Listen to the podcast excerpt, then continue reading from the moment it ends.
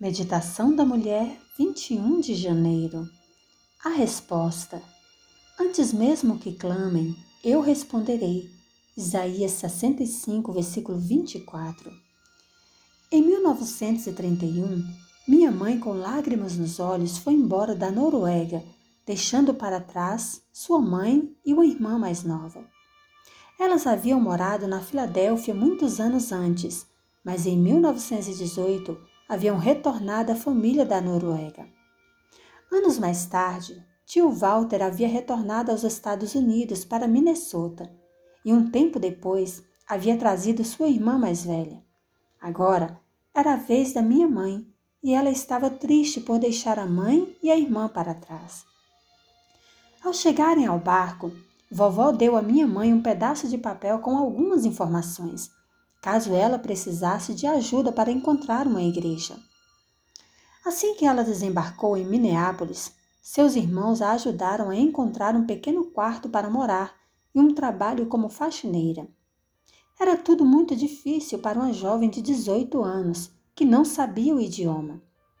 No navio, durante todo o trajeto pelo mar até os Estados Unidos, mamãe ficara imaginando uma igreja e como seria maravilhoso frequentar uma no sábado. Onde morava, na Noruega, não havia igreja de sua denominação. Minha avó havia aprendido sobre o sábado na época em que morou nos Estados Unidos, anteriormente, e havia ensinado aos seus filhos na Noruega sobre ele. O irmão e a irmã da minha mãe não estavam interessados em ajudá-la a encontrar uma igreja. Sentindo-se bastante triste no sábado, ela colocou o casaco que havia trazido da Noruega e ajoelhou-se em seu quarto frio para orar, pedindo ao Senhor que a ajudasse a encontrar uma igreja. Alguns minutos mais tarde, ela colocou a mão no bolso do casaco e, para sua surpresa, encontrou o pedaço de papel com as informações que vovó tinha fornecido a ela.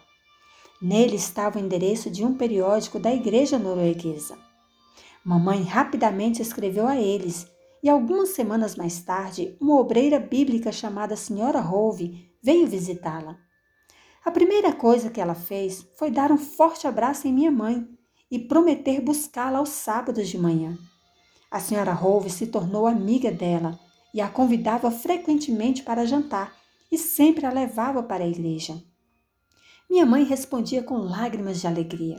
Realmente, parecia que ela estava no céu. De todas as histórias que minha mãe me contava, essa é uma das que mais me tocaram o coração, porque foi dessa maneira que minha mãe viveu, a fim de que um dia pudesse de fato estar no céu.